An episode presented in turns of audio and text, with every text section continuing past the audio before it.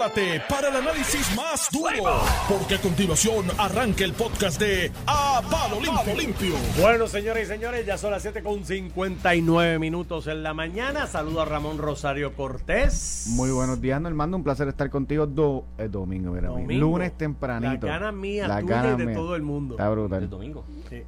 Es que no, no he dormido, no he dormido el domingo Sí, todavía. el domingo yo voy a empezar, voy a acostarme a todo dormir otra vez. Imagínate. Y acaban de escuchar a Iván Antonio Rivera y Reyes en su programa. A palo limpio estamos aquí, estamos vivos, pompeados, inicio de semana. Eso ya es definitivo. Y vivo, inicio de semana de serie mundial. Humo blanco ayer en Dorado y todas esas cosas. Oye, sí, vi una foto ahí interesante porque los vi a todos juntados y Mira, Tatito yo le había dicho, Tatito le había dicho a Tommy chopita de agua dulce, cobarde. y estaban ahí cogidos de mano. ¿Tú viste que la foto Sí, co- pero cogen las manos? Esos son hombres que tienen a Dios en su corazón y no anidan rencor ni. O es cobarde de verdad y no se atrevió. Ay, ay, Digo, a mí me Se dicen. puso caliente, pero en la política ellos están acostumbrados a que se cogen candela y después se ponen de Ah, acuerdo. eso es. Sí, Sí, a mí sí. me dicen chopita agua dulce cuando lo veo, le saludo así. Una chopita agua derecha. dulce, como una tilapia, ¿no? Pues Sí, una no tilapia. hay otro chopita. pez ahí, hay otro pez rondando que lo tiraron por, la, por Pero- los ríos de Puerto Rico que dicen que es bueno para pero, pero en la política uno los ve, que eso fanfarronean un rato y Tatito lo insultó y al otro día, la- por la tarde ya el otro día estaba ya buscándolo para llegar a un O acuerdo. sea que no hay diferencia, no es como en la lucha libre. ¿Cómo en la lucha libre? ¿te Es como la lucha libre. La Sí, es lucha parte, es Eso todo. es como la lucha Yo- libre. y tú, tú que has cubierto Mira. La Asamblea Legislativa, tú los ves en el debate que se llaman Te perros voy a dar muertos una anécdota y después que, que representa eso al dedillo. al dedillo. Ustedes saben que yo empecé la super cadena noticiosa en los Sí. años 90. No digas el año, no digas el año. Mucho tiempo. Y yo hubo un panel donde estaba Víctor García San Inocencio, Pedro Figueroa y Aníbal Acevedo Vila. Cuando eran todos ellos legisladores rasos. Sí, sí, sí. Peleaban, se mataban, pero a, a- A que me- puño. pe- pero en su- fuerte allí. Todos viajaban en el mismo carro y cuando terminaba el programa, qué sé yo, se levantaba cualquiera de Pedro Figueroa y decía, ¿dónde vamos a almorzar ahora? ¿Dónde que vamos a Y yo almorzar? decía, diablo, pero estos tipos se acaban de tirar hasta con los zapatos. Me dejan la ahí. gente encendida ya. Tu rookie, novato. Y yo decía, diablo, pero yo estaba empezando. y Pero tú fue. sabes qué, que eso Y llegaban a la emisora en el mismo carro, se iban en el mismo Sí, carro, sí. y lo único que le preocupaba al terminar el programa era, ¿dónde, vamos a almorzar? Sí, sí, pero Así tú es, sabes así qué, es. pero Así de, debe ser. de alguna, exacto, tú no puedes coger las diferencias políticas con personales. Eso, digo, a mí me ¿Qué pasó lo que- en una emisora. se queda así, Sí, sí. Damos la socializar impresión. con un popular y un PNP y viceversa, eso es pecado Sí, pero fíjate, yo creo que el puertorriqueño está superando eso. Si lo veo re- retroactivamente a los 80, 90 horas, el, el puertorriqueño está superando eso. Pero sí es así. Y fíjate, y poniéndome el ejemplo, en una emisora que estuvimos tú y yo, yo iba después de tu programa. Yo tuve una discusión al aire con nada más y nada menos que don Oreste Ramos, que es, que es un gran debatiente Sí, sí, y una mente. esto, Una leyenda. Y discutimos fuerte por algo, ni me acuerdo, fue algo de un tratadista español. Yo sé que discutimos fuerte y él zumbó un manotazo que le dio el micrófono y todo. El amigo que mo- moderaba ese panel tuvo que irse a pausa. Y después en el estacionamiento, pues él, como caballero que siempre ha sido, se acercó y me dijo, mira Iván, disculpa, tú sabes que es que en el fragor de esta cuestión uno se envuelve. Y de ahí en adelante, una de las personas con quien yo al, tra- al hacer movimientos, no, primero consultaba era con Oreste Ramos. Y yo le decía, Oreste, ven acá, voy a hacer, tal- ¿qué tú crees? Y él me daba su opinión y siempre la aprecié mucho. Pues. Muy bien, pero los dejo y los escucho y un día importante. hermano. Hoy vamos a las 9 con la juez Swain. ¿Quiénes van para allá? ¿Va el gobernador o va a enviar a Omar? Eh, supongo que Omar, Está ¿verdad? Omar. Marrero, para eso está es el citado el gobernador. Bueno, Omar está citado en el bonche de, de. De AFAF. Eh, el gobernador, presidente de la Cámara, Tatito presidente del Senado, José Luis Dalmau. Eh, la Junta y el liderato de la Junta, me imagino que a través de sus asesores legales. Eh, ¿Quién más va a estar ahí? Los acreedores, que ya un grupo de ellos, sale una noticia en el periódico El Nuevo Día que Uno, señala Uno, varios unos, grupos. ya unos dijeron. grupos, unos. Ya grupos. dijeron, mira, olvídate de esto. ¿Sabes esto- qué? Desestímale. Si no le islas, desestímale la quiebra. Que, es uno que es de una los escenarios, que es lo que pasa en un proceso de quiebra normal. Eh, eh, el, el deudor, ¿verdad? No coopera con el proceso y no establece un plan de ajuste o propone, eh, se le desestima la quiebra y a Dios que reparta sueldo. Pues eso, utilizando como norte lo que sería el capítulo 9 de la de la de la ley de quiebras, Del ¿no? código, del Código de. Federal, que, que- y hay una columna que me hace el favor de publicar el periódico El Vocero y está en la página 14 de la edición impresa, está en la edición digital, que es lo que yo planteo, ¿tú ¿sabes? La- se titula La incertidumbre de la incertidumbre. O sea, aquí no se quiso aprobar el proyecto este 1008 o 1008, como usted le quiera, como usted lo quiera eh, denominar, no se quiso aprobar bajo el argumento de que dejaba en incertidumbre el futuro de las pensiones o de los pensionados, indistintamente de que el acuerdo de por sí al saque subía el tope de techo de mínimo de, de recorte a, dos mil dólares, que básicamente cubría que el 85% de los pensionados no iba a sufrir recorte, además le dejaba en manos de la propia legislatura buscar los 43 millones para lo prospectivo, que evitaba el recorte. Pero los opositores, que digo yo, y en la columna de introducción, para mí la- las oposiciones son más eh, producto de luchas intestinas de los dos principales partidos políticos del país y de un grupo dentro del otro partido que es Victoria Ciudadana, el juntado con los sindicatos, que tienen otros objetivos de peleas allá, de lucha de sus matrices en Estados Unidos contra los dueños de las empresas en las que ellos están eh, como grupo sindical eh, que representa a los trabajadores, que muchos de ellos coinciden en, en el core de inversionistas con acreedores de, de los bonos de Puerto Rico en este momento. Y, y a, a base de esas luchas, pues dicen, no, no hay certeza de las pensiones, no hay certeza de la UPR, que luego se cambió el lenguaje para extenderle por cinco años y darle previsibilidad de los fondos que va a recibir la UPR, se le da un dinero a los municipios dirigido a quizás el mayor problema de financiamiento que van a enfrentar en los próximos años, que es el, el manejo de desperdicios sólidos ¿no? y reciclaje y demás.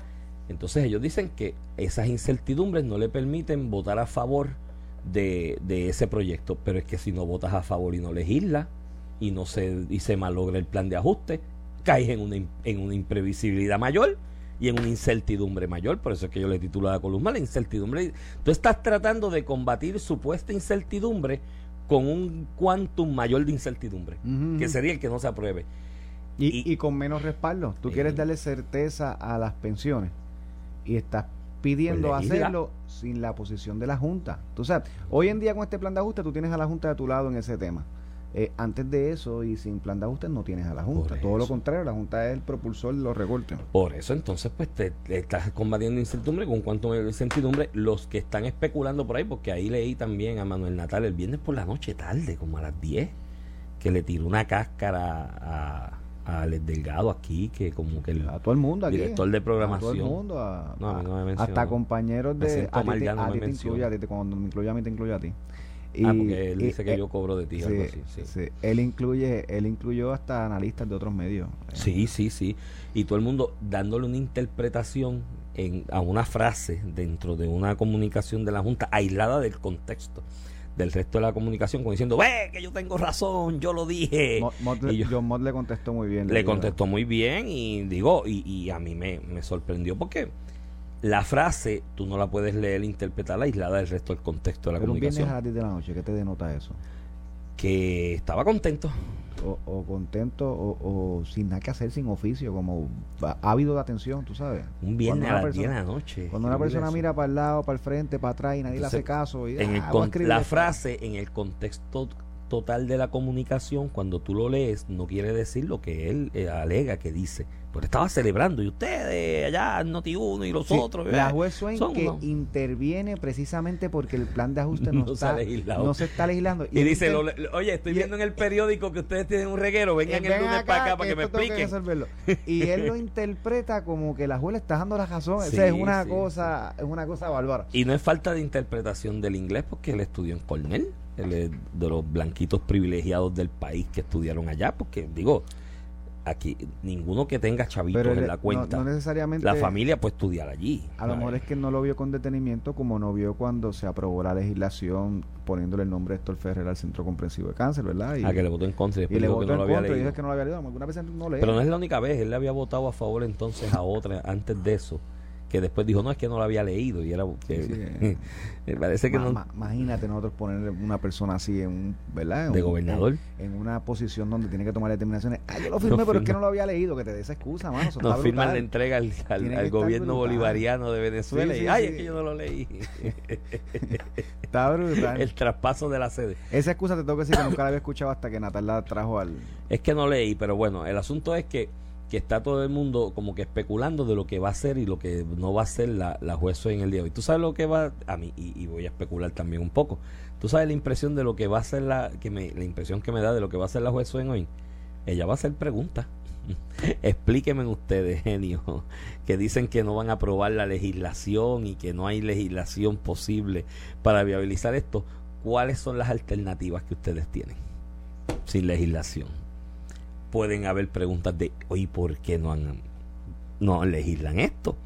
¿Cuáles son los fundamentos no teóricos, jurídicos y actuariales que le impiden a ustedes legislar para esto? Pero como eh, no es lo mismo llamar al diablo que verlo venir, la noche se reunieron y hay un acuerdo que todavía nadie sabe cuál es el acuerdo. No, no están los detalles. Me imagino que dirán hoy, tranquila, jueza, mira, aquí hay una foto nuestra, nos abrazamos todos, vamos a probar mañana, no se enfogone con nosotros. Fíjese esta vista, que, que, que, en parte digo hay que ver cuál es el detalle de las enmiendas, ¿verdad? Porque si las enmiendas como cuestión práctica dan al traste con el plan eh, como un todo, ¿verdad? Eh, pues, pues, no logramos nada, pero ciertamente eh, rompe el impasse porque en, los, en el Senado no habían los votos. Si queríamos echar esto para adelante teníamos que buscar y ayer se reúne, como tú señalas, eh, el liderato legislativo, el portavoz, los, los portavoces en propiedad y alterno. En el caso de la Cámara no fue el alterno de la minoría. No fue Jesús Santa, que es la Comisión de Hacienda, que es quien más ha trabajado. Tuvo Johnny Méndez como presidente, como portavoz del PNP, estuvo Tomás Rirachat como portavoz del PNP, estuvo Carmelo Río. Pero Johnny Méndez no lo vi en la foto. Y José Luis Dalmau, porque no se quedó hasta el final, ah, el, el, reporte que tengo. Pero Johnny Méndez hace expresiones y dice, con la reunión que tú sostuvimos hay un entendimiento en términos de aceptar el primer lenguaje que surgió en la Cámara de Representantes para proteger las pensiones presentes y futuros. Se había dado, se había dado el issue eh, de si el lenguaje que se incluía en la medida aprobada eh, eh, luego de la reunión y el acuerdo con la Junta protegía los pensionados, los futuros pensionados, ¿verdad? Que son los empleados que están activos hoy cotizando al sistema. Y en ese sentido, pues creo que se logró un acuerdo en esos términos, que yo creo que al final del día es lo que todo el liderato político han respaldado desde el principio. Veremos los detalles de lo que cobija ese acuerdo, pero son buenas noticias y te deja llevar, Iván, o te hace pensar que la decisión de la juez fue muy astuta. Intervenir a tiempo, yo voy a llamar al orden, vengan acá, qué es lo que está pasando niños. Eh, y en ese sentido, este creo que, que que es bueno para Puerto Rico, vamos a ver con qué vienen. Y a ver si se termina este este paso y, pasamos la página. Y me imagino que será muy difícil para los líderes legislativos y, y para los políticos en general eh, ir hoy ante la juez y hacerle una representación de que hay un acuerdo y que mañana entonces no aprueben nada porque ahí sí que se ponen feos para la foto. La, noticia del Nuevo Día, que es la que recoge la, esta, este, la escribe Gloria Quillan, el título que le pone la, la mesa editorial es Legislan, legisladores traman un acuerdo, traman tú sabes, traman. Una de las definiciones de RAE para trama es disponer o preparar con astucia o dolo, un enredo, engaño o traición. Entonces, le pones un mensaje, es como que te opones al acuerdo de plan de ajuste y le pones ese título, trama. Entonces, si ellos llegaron a un acuerdo para pasar para adelante para esto, esto es una tramoya. Bueno, yo no, como pasan las cosas este país y lenguajes alternativos que se rumoraron por ahí que se estaban Está bien, pero con la información que todos tenemos disponible no podemos estar hablando de esa acepción o esa definición, ¿verdad? En particular, como si fuera algo... Lo que pasa es que en Puerto Rico partimos de la presunción del tumbe. del tumbe, pues eso, está, eso, está, eso, es parte del problema, ¿viste, Iván? Sí, que partimos siempre de la siempre hay una presunción del tumbe, pues, pues, precisamente porque solamente incentivas el tumbe entonces, porque no estás premiando otra cosa eh, distinta. Iván. Bueno, no, me, mira, me dicen que hubo dos reuniones anoche. Sí, hubo una en Dorado. En el restaurante Ladillo y otra en la casa de José Luis Dalmau. Sin Johnny Méndez, la de José Luis Dalmau, y que la foto es de. Johnny Méndez estuvo en Dorado, lo que no llegó fue a la casa. A la casa de José Luis Dalmau. Dalmau al final les tiene unos refrigerios en la casa. Y una, picaderita. Hay que ver lo que, lo que daba de picaderita. No, no, no los veía tan contentos tampoco en la foto, ¿sabes? Posible que la picadera posible que la picadera estuviera floja, ¿sabes? Eso pasa a veces también que tú vas con una expectativa de que te invitan a una casa con unos refrigerios y tú vas con una expectativa brutal y cuando llegas allí te tienen frituritas de esas en miniatura. y te tienen cervezas baratas y, ron barato y tú dices, ah, diante, esta no era la que, la que yo esperaba. Así que, pues nada, vamos a ver qué pasa con la juez. Yo no creo que la juez le vaya a contestar preguntas a Tatito como Tatito espera, que la juez le dé guía de que lo que va a hacer con las pensiones. Yo creo que la juez le va a decir, no, sí, Aquí las preguntas las hago yo. En en algún momento dijo, voy a usar la vista para preguntarle Para preguntarle, y yo no creo que la juez le vaya a dar la opinión yo no consultiva una vista, Yo no he visto una vista donde un abogado, imagínate una parte, le cuestione al juez cómo va a decidir en el futuro. Pero bueno, veremos si lo hace. Sí, este, yo lo... No, y este tipo de vista, de ordinario los jueces lo que quieren es tantear dónde está parado cada cual. Y, si hay y le hará, le hará si le haría en todo caso, aunque vuelvo y te repito, creo que aquí matan el issue con el asunto de decir, ya tenemos acuerdo, lo vamos a aprobar mañana. Digo, yo no sé si la Junta esté de acuerdo con ese lenguaje, porque ese es otro problema. En esta reunión no estaba la Junta, que es el ente que hizo el estudio técnico actuarial. No, y ciertamente el, lenguaje que se quiere introducir es un lenguaje al cual la Junta le ha puesto pero. Porque precisamente por eso es que no está, se aprobó en algunas de las versiones de la Cámara. Ahí es donde llegamos al Happy Medium eh, y, y, si la Junta tiene realmente una oposición legítima a tú no aclarar las cosas, ¿verdad? Que es la otra.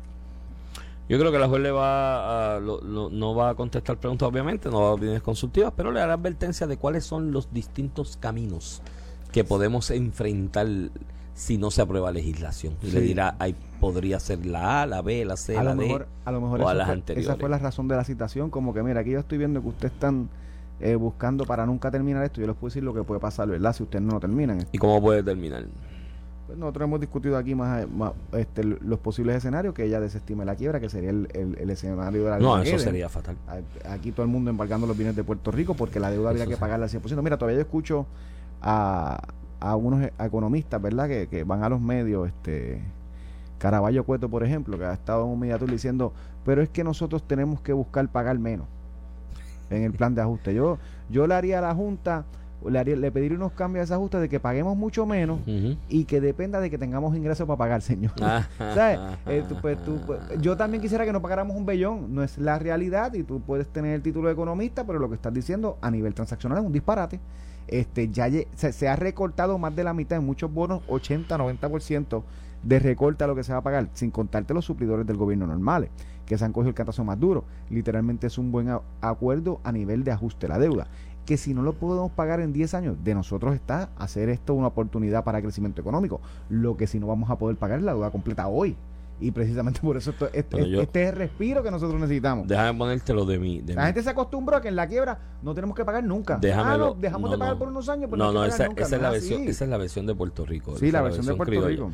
Porque yo he estado en quiebra dos veces en mi vida. Dos, no una, dos. Y sabes qué? En las dos ocasiones el plan de pago que me pusieron, a mí me hubiese encantado que fuera menos. en las dos. hubiese, Yo decía, ¿no podrá ser un poquito menos? Estaría más cómodo y más contento. Eso pero es una realidad, es la pregunta. Otra pregunta, sí, eso, es de verdad. Por eso, eso es posible. Pues no, eh, allá eh, se hizo un ajuste conforme a los ingresos, los activos, lo que había y se y se estableció que iba a pagar tanto mensual por tres años. Originalmente, que eso incluía los honorarios de abogado. De hecho, se pagaba más de honorarios de abogado que casi que del plan en la primera ocasión. Y yo quería que fuera menos, pero eso es lo que tocaba. Y yo tuve que cumplirlo al pie de la letra, porque si yo fui allí, me sometí a esa jurisdicción, y eso fue lo que dio la, la ubre de la vaca, pues hay que pagar. ¿no sabes? Y después descubrí que si no me organizaba adecuadamente, ¿para dónde iba? Para lo que me pasó, por una segunda. Una segunda. una segunda quiebra por estarle al garete y pues espero a esta edad de mi vida haber aprendido. Que no termina la discusión de la discusión de la quiebra de Puerto Rico no termina con, un plan de ajuste, incluso ni, ni saliendo de la Junta termina. Es una cuestión de disciplina constante que tenemos que, tener como puertorriqueño, como gobierno. Sí, porque si se va a la Junta y al otro día que se vaya a la Junta, ah, vamos a hacer fiesta porque se fue la Junta, entonces vamos a caer es mi mayor miedo cuando yo escucho, cuando yo veo la legislación que se radica y tú sabes, y lo que constantemente la Asamblea Legislativa hace, tú dices, bueno, aquí en algún momento eh, se irá el leash, ¿verdad? De la Junta y eso, nosotros tenemos como gobierno ser responsable, autodisciplina para no caer. No se trata de que si antes pagaba 3.500 millones de dólares, ahora voy a pagar 1.100, puedo pagar hoy 5 pesos. Y si yo no tengo autodisciplina y un plan a mediano y largo plazo para el manejo de la economía, hay otro hay, otro tema, subtema dentro de eso, y quizás es lo que de donde se agarra Caraballo Cueto, y otras personas también, y ahí están los de Victoria Ciudadana y los de los sindicatos, de que ahí parte de esa deuda es ilegítima, porque la propia Junta señaló que era ilegítima. Bueno, Vamos, vamos, vamos a eso en lo que ocurre y déjame ver cómo lo explico. En Arroyo Habichuela lo que pasa todos los días en los tribunales. Yo creo, Ramón, como litigante de muchos años que eres, bueno, de muchos años, los más o menos lo mismo que yo, ya son más de, ya van por la docena, eh, tirando para los 15 años, eh, litigando, me imagino que has tenido esta situación. Hay una controversia sobre un acuerdo contractual de lo que hay que pagar una parte versus la otra. Tu cliente es el que tiene que pagar y tú entiendes que parte de lo que reclama el acreedor no es legítimo porque, por ejemplo, fue un pago que yo asumí, una, una, una, una erogación de fondos que yo asumí que te tocaba a ti como acreedor y yo la asumí y yo no te la reconozco. Y cuando yo contesto la demanda te digo, no, esa parte no, porque esa parte no, no me toca a mí. Pero ¿qué pasa? Cuando llegue el momento de llegar a un acuerdo y vamos a decir que, que tu cliente debe 100 mil dólares, que es el deudor, de esos 100 mil, 20 dice, no, esos no me tocan a mí, pero al final del camino, con la asistencia del tribunal, muchas veces que asiste a uno como abogado en estos procesos, llegas a un acuerdo de 50 mil. ¿Qué tú vas a hacer? Malograr el acuerdo de 50 mil porque quieres seguir peleando los 20 que tú decías, no, tú le recomiendas a tu cliente favorablemente, mira gallo, debía 100 mil, vas a pagar 50, nos estamos ahorrando 50 y es en un plan de pago a, a cinco años. Y tú le haces la recomendación favorable por escrito a tu cliente de que no eche la pelea de los 20 porque los 20 la juez, esa es mi percepción. Pero la juez puede decir, no, los deben los 20 también. Y aquí lo que pasa, y todo el mundo se engancha ahí, la Junta en el proceso de negociación correctamente utilizó un planteamiento en contra de la liga de, uno, de unos bonos en particular para decir, mira, siéntate aquí, vamos a negociar porque yo yo puedo seguir con que esto es ilegal, pero no, es que no es que la emisión era ilegal, o sea, estaba del, está brutal. O sea, el planteamiento al final del día es el gobierno de Puerto Rico, bien o mal, de los dos partidos, aprobaron una emisión de bonos diciendo que era legal, la vendieron afuera, la gente la compró Oye, están los inversionistas como están los pensionados de aquí que tienen lo, que tienen su retiro en, en, los bonos de Puerto Rico, las cooperativas, lo compraron y tú le dices ahora, no, no, yo no podía emitir ese bono. O sea, el, planteamiento al final del día era fútil y lo hemos discutido aquí otras veces, Iván, tú lo has señalado. Y al final del día, si la deuda es ilegal, ¿qué ocurre? Pues las partes se resuelven, se tienen que devolver las prestaciones, o sea que tenemos que devolver 100% de lo que nos prestaron. Así que al final del día fue un elemento que se utilizó correctamente por la Junta para la negociación para, lograr el acuerdo que tenemos hoy.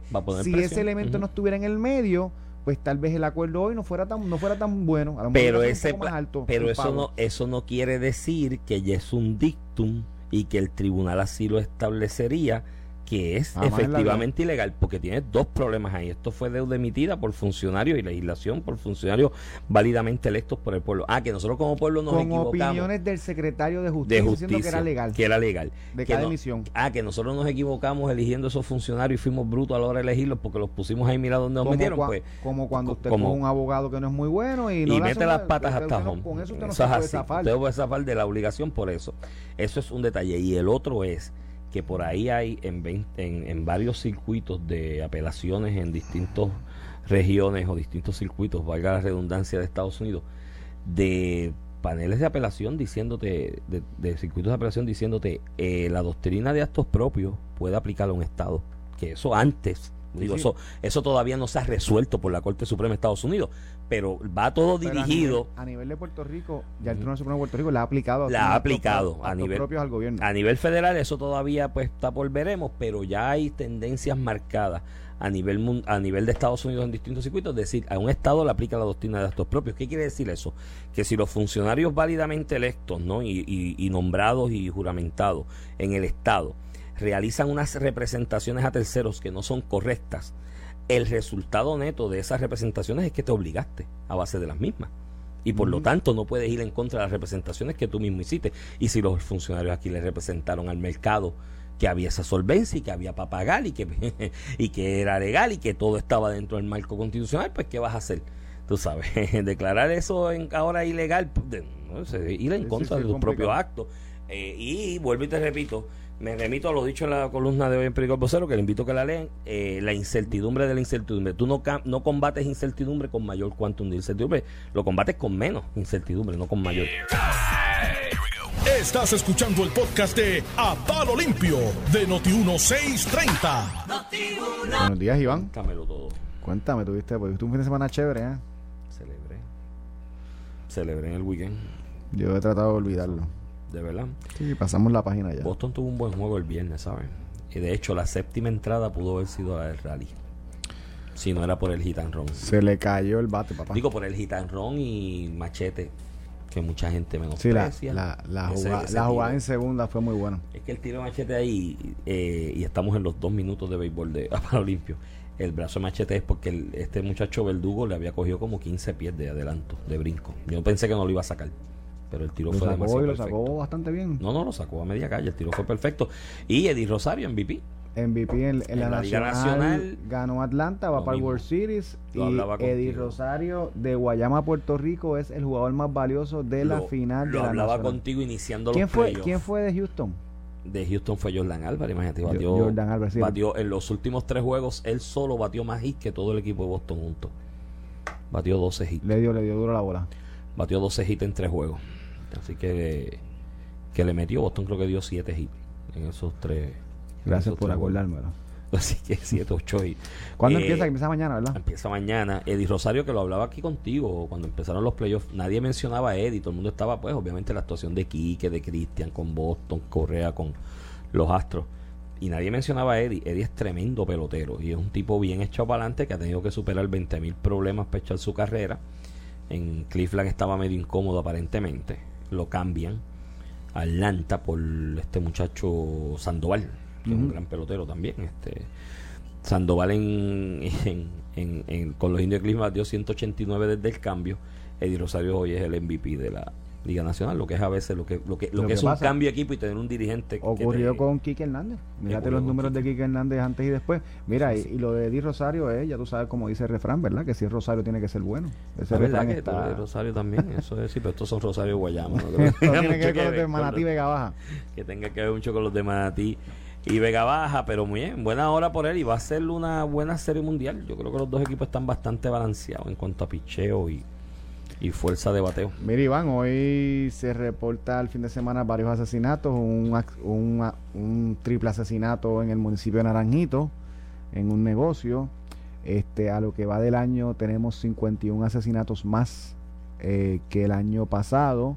Eh, pues, y esto es una de las cosas, ¿verdad?, que, lamentablemente uno eh, asume que es razonable. El año pasado estaban todos los negocios cerrados, no había actividad económica, eso pues tiene su, sus desventajas, pero también tiene sus beneficios que muchas personas pues eh, se recogen a buen vivir. Este, ciertamente estamos viendo una apertura de la economía y hemos visto con eso, lamentablemente, un aumento en el renglón de, de la actividad delictiva, en este caso el que siempre preocupa, ¿verdad? El que siempre se discute, que es la parte de los asesinatos. Algunas veces nosotros medimos la seguridad de, de- Puerto Rico por la cifra de asesinatos, cuando no necesariamente eh, debe ser así, pero históricamente ese ha sido el, el criterio principal para uno atender el asunto eh, de la criminalidad y, tienes una policía seriamente mermada, ¿verdad? Los recursos que cuenta la policía hoy son muchísimos menos eh, los que contaba eh, hace 10 años, sin contar, ¿verdad? El, año de los 90, nosotros llegamos a tener aquí cerca de 18 mil efectivos, debemos estar en un, en un 50% de eso, ¿verdad? De los efectivos activos, y eso ciertamente incide en la habilidad de la policía y el Departamento de Seguridad Pública de atajar el crimen, pero es un asunto que la administración eh, debe tocar porque has- ha sido incluso eh, eh, el dolor de cabeza de muchísimas administraciones. Recuerdo la administración de Luis Fortuño, donde en el 2011 eh, tuvimos el- la cifra histórica de asesinatos en un año, eh, mil ciento y pico asesinatos, y sigue siendo la cifra más alta de asesinatos desde que se registran en Puerto Rico. Este, y en ese sentido, pues fue el dolor de cabeza de la administración de Luis Fortuño, el tema de la seguridad, entrado el 2012, el año de, de electoral, y pues ciertamente podría complicarse el panorama en Puerto Rico si seguimos viendo incidentes como el que los que vimos en este fin de semana, que creo que en total fueron ocho asesinatos, algo así, una ocho cifra. con los últimos tres de, De la Naranjito. masacre de Naranjito, ya, de negocio muy conocido de esa ruta. ¿Cuál es el nombre? ¿Cuál es el nombre? Caldo de oso. El caldo de oso, sí. me- Caldo de oso, bien. bien reconocido. eso De hecho, creo que de- uno de los, de, de- ¿verdad? De, de- de los asesinatos se reporta que es el hijo del dueño. Sí, sí. No, no- Triste no por se ha dicho las circunstancias, ¿no? Eh, pero muy lamentable y muy triste. Lo que me trae a, analizar, ¿no, eh, Ramón? Y comentar algo que es una preocupación que yo estoy expresando desde octubre del año pasado, cuando, pues, en medio de la pandemia se abrió una brecha de espacio para llevar a cabo al menos por lo menos dos debates ¿no? de estos televisados que con mucha cobertura entre los candidatos a la gobernación de, Puerto Rico en aquel entonces y lo plasmé también en una columna en, el periódico El Vocero para aquella época de octubre del, del 2020 que me preocupaba sobremanera, es eh, Ramón, que la seguridad no era un tema de debate en ese momento.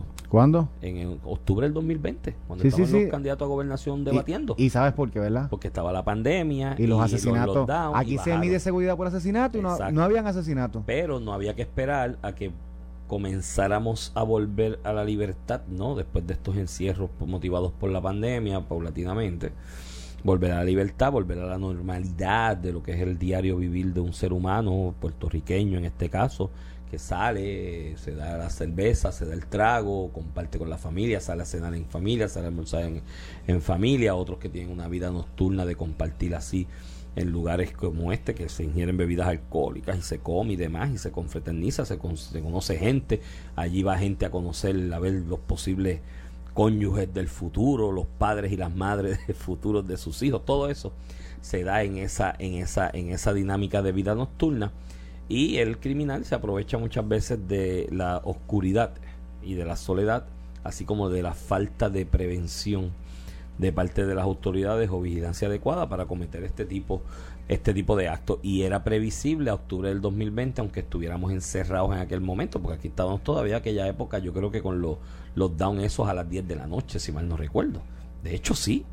Yo recuerdo uno de esos debates que yo estuve compareciendo en uno de los canales que me dieron una excusa por escrito, como quien dice, está aquí en una gestión con nosotros en el canal, no lo agesten.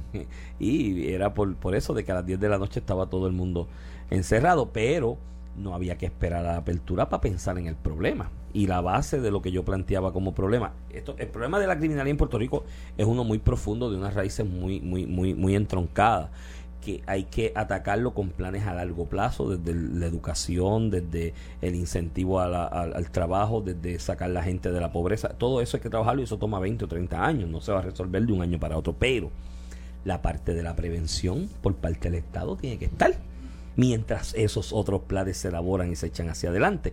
Porque la función, y por eso te digo que me extrañaba que en debate... ¿Y cómo tú lo haces con la cantidad de policías que a Eso voy, a eso, a eso Hay unas academias que, que, que, ya las inauguraron y se están, pero... Eh, sí, pero eso tarda tiempo. Paulatinamente y a lo que tú llegas al número de policías que tú necesitas. Y dentro de una crisis fiscal... no puedes obligarlos una vez pase la academia que trabajen para ti y los muchachos vienen aquí, se gradúan de la academia, te dan dos o tres años de servicio, se cogen un cursito de inglés para más o menos masticar el inglés y se te montan en el avión y se te van para Baltimore, se te van para Washington sí, se te van para en Texas, Florida, Florida, donde tienen trabajo que se ganan de oficial de la policía 50, 54 mil, 56 eso es una, Eso es una realidad. Y, aquí estamos discutiendo que no tienen seguro social, le vamos a cortar las pensiones. Y, Es complicado. El que es policía en Puerto Rico, yo tengo los 8 mil y pico los de policías aquí es para tenerlos en el corazón. Por eso, no, yo los tengo agarrados del corazón. Y, los 8 mil y policía en Puerto Rico es hasta peor porque algunas veces, por eso yo siempre llamo la atención cuando puedo. Yo escucho estas manifestaciones en el Capitolio eh, y todas las manifestaciones que se dan, como si estos sectores eh, insultan a los policías, le gritan a los policías en, este, en Rincón. Y yo digo, estás consciente que esta persona está trabajando ahí, ¿verdad? Que él no otorgó ni el permiso de, de Rincón. En el caso de, los, de las pensiones está peor, Iván. Los policías tienen más incertidumbre que cualquier otro eh, eh, funcionario del gobierno, que cualquier otro, porque si los maestros no cogen seguro social, la realidad es que los maestros no les recortaron las pensiones en el 2013. tiene un sistema distinto. Porque lo impugnaron y, y, y, y nada, salió. Se, se declaró inconstitucional la medida que legislaba en contra de esas pensiones, pero los policías la tienen la, a ellos se les recortaron sus pensiones y no tienen seguro social. O sea, que tú estás criticando a alguien por el miedo a las pensiones o tu preocupación legítima sobre las pensiones, está dándole el más dolido con el tema de las pensiones que está haciendo su trabajo. Entonces, eh, eh, en Puerto Rico, tras que no tienen las mejores condiciones, y mi papá fue policía, 13 años, eh, encima de eso, la percepción y el ataque de muchos sectores a la policía es vil, o sea que le complicas incluso eh, eh, la habilidad o, la tranquilidad con que un policía pueda hacer su trabajo. Es una cosa Entonces, los tengo agarrados del corazón porque el que es policía aquí, definitivamente, Ramón, en su inmensa mayoría, donde quiera hay excepciones y papas podridas y lo que sea, pero son mínimas. Eh, el policía aquí es de vocación, es porque quiere ser policía, mi hermano, porque en esas condiciones, ah, sin equipo, sin nada. Yo te conté del, de una visita que tuve reciente hace un par de meses al cuartel de la calle Loíza, aquí en Santurce, después del residencial de, de Luis Lloren Torres. A mí me daba a mí, a, mí, a mí se me partió el alma cuando vi allí, cuando llegué allí, las patrullas todas desmanteladas en el parking, que inservibles muchas de ellas, celdos de estos vietnamitas paseando por el patio de la, de la comandancia de la policía, así como si fuera una porqueriza, y ellos allí tan fajados y con el esmero, porque yo llegué allí a resolver una situación legal eh, de, un cliente, y ellos con el esmero y el afán que te atienden, y bien diligentes, y bien... Entonces yo decía, mano, y nosotros no le agradecemos esto. Entonces, hace un año atrás yo planteaba, sí, estamos en octubre, hace exactamente un año atrás yo planteaba, ¿qué estamos esperando para sentarnos como país?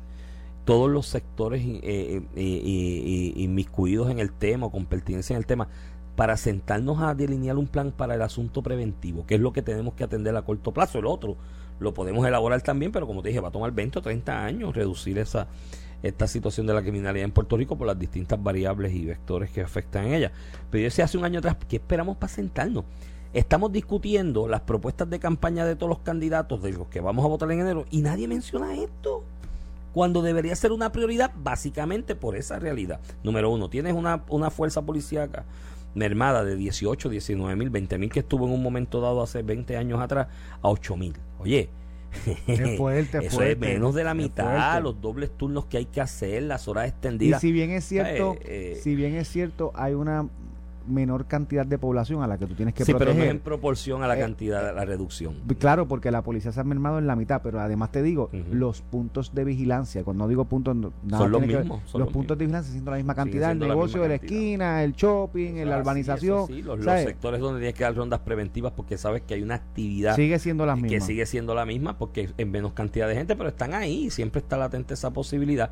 Y yo decía, aquí hay que llegar y una de las cosas que hay que llegar entendido como sociedad, eso no está recogido en el plan de ajuste, por el estilo. Eso sería creatividad que tendríamos que establecer aquí para no afectar el mismo, de cómo darle mayor incentivo económico a esos policías, Ramón, porque primero, tienes que reconocerle la milla extra que están caminando ante la escasez de personal y recursos, económicamente tienes que reconocérsela. Y número dos, para la retención, porque ¿cuál es la mejor manera de retención?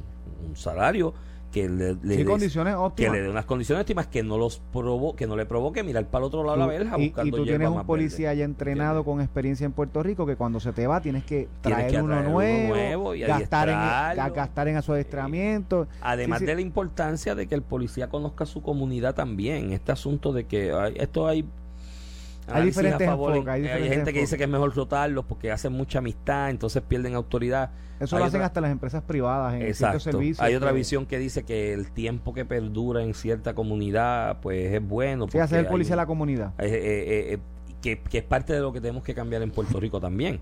Puerto Rico muchos por muchos años se ha visto al policía como el enemigo, como el adversario, precisamente motivado por grupos de esos que le tiran piedras y le, tiran, carne, le ponen carne de perro, en las protestas y esas cosas cuando el policía tiene que dársele una visión y una percepción de amigo de la comunidad. Sí, cuando yo era niño, lo que me expliqué, que era lo que me decía el viejo mío cuando yo era niño, tienes un problema, tú ves dónde está el policía.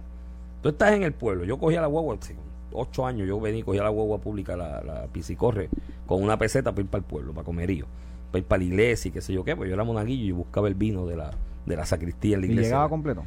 Llegaba completo. El problema era cuando estaba en la sacristía y yo no sé, qué, pasaba, se evaporaba. El asunto es que me iba y el viejo mío me soltó con 8, 9, 8, 7, 8, 9 años. No, no, creo que pasara de 9 años a que fuera solo el pueblo a buscar el vino. Así, en un shoppingcito, me acuerdo que un shopping bag. Y él me decía, mira, si tienes un problema o pasa cualquier cosa, busca el policía y habla con el policía, que él te ayuda. Esa, era la percepción, esa es la percepción en gran parte del mundo, por lo menos en los países más civilizados. Hay otros por ahí que no vayas donde el policía, pero en, otra, en otras partes del mundo, eh, de países más civilizados, esa es la visión. El policía es la persona que de alguna manera te inspira seguridad porque ese uniforme, esa placa, esa, esa autoridad legítima del uso de la fuerza que le damos como miembro de la seguridad del Estado, que es la función principal del Estado moderno. La función principal del Estado moderno no es mantener la gente, no es pagarle la luz, no es darle comida bueno, algunos problemas sociales, ¿verdad? Que sí, sí, pero la función del Estado moderno, cuando digo la modernidad, 1600 para acá, era la seguridad básicamente. Tener un cuerpo que le diera seguridad a la gente para que extraños o miembros de la sociedad no los mataran. Esa, era, esa es la función principal del Estado desde que se creó. Para eso y, y por eso hay que tener, y esto es una cuestión de, de cómo nosotros criamos a nuestros niños. Y voy a la parte de respeto a la policía que tú señalas, Iván. Yo, pues, no, no solamente papi, mi, mi tío fue policía, tenía primos que era policía, y nosotros veamos esa figura, ¿verdad? Y eso en, parte se ha perdido en la crianza. Yo cojo a mi nene cuando veo un policía, mire, ese es el policía. Hoy en día tenemos que tener cuidado, como viene el policía por ahí, escóndete para que no te vea. Pues, ese es el policía. ¿Cómo nosotros damos una educación a nuestros niños de respeto a la policía? Porque realmente lo que hacen es valioso. No es fácil ponerse ese uniforme, meterse en una patrulla y eh, eh, patrullar un, un sector caliente, eh, hacer una parada, una persona que no está conduciendo. O sea, es un riesgo todo. un riesgo. Aquí hay que redoblar los esfuerzos económicos en la dirección de reclutar más policías e incentivarlos económicamente en lo que vale su trabajo, porque definitivamente no aguanta lo que están pagando en Puerto Rico. Y eso que tú mencionas de respeto a la policía, yo, yo he visto una aplicación que hay por ahí para niños de que algunos padres la usan, de hecho la han usado delante de mí, yo digo, Dios mío, dame paciencia con esto, de que el niño pues esté inquieto y qué sé yo qué, y en vez de hablar con el niño y buscar que el niño se acomode y vaya controlando su ímpetu, pues los niños son niños y brincan, saltan y demás, llaman en esa aplicación, la aprietan como que están llamando a la policía. Y el papá habla con el policía y hay una voz de una mujer grabada ahí o un hombre grabado diciendo que va a mandar una patrulla a la casa contra el niño porque el niño se está portando mal. Sí, sí, yo lo oí, en frente mío lo usaron y yo dije, pero mira qué clase de atrocidad, qué trauma tú le creas a ese niño con el policía. Con la policía. desde pequeño, no, no, es horrible. Esto fue el podcast de a, Palo Limpio de Noti1630. Dale play a tu podcast favorito a través de Apple Podcasts, Spotify, Google Podcasts, Stitcher y notiuno.com.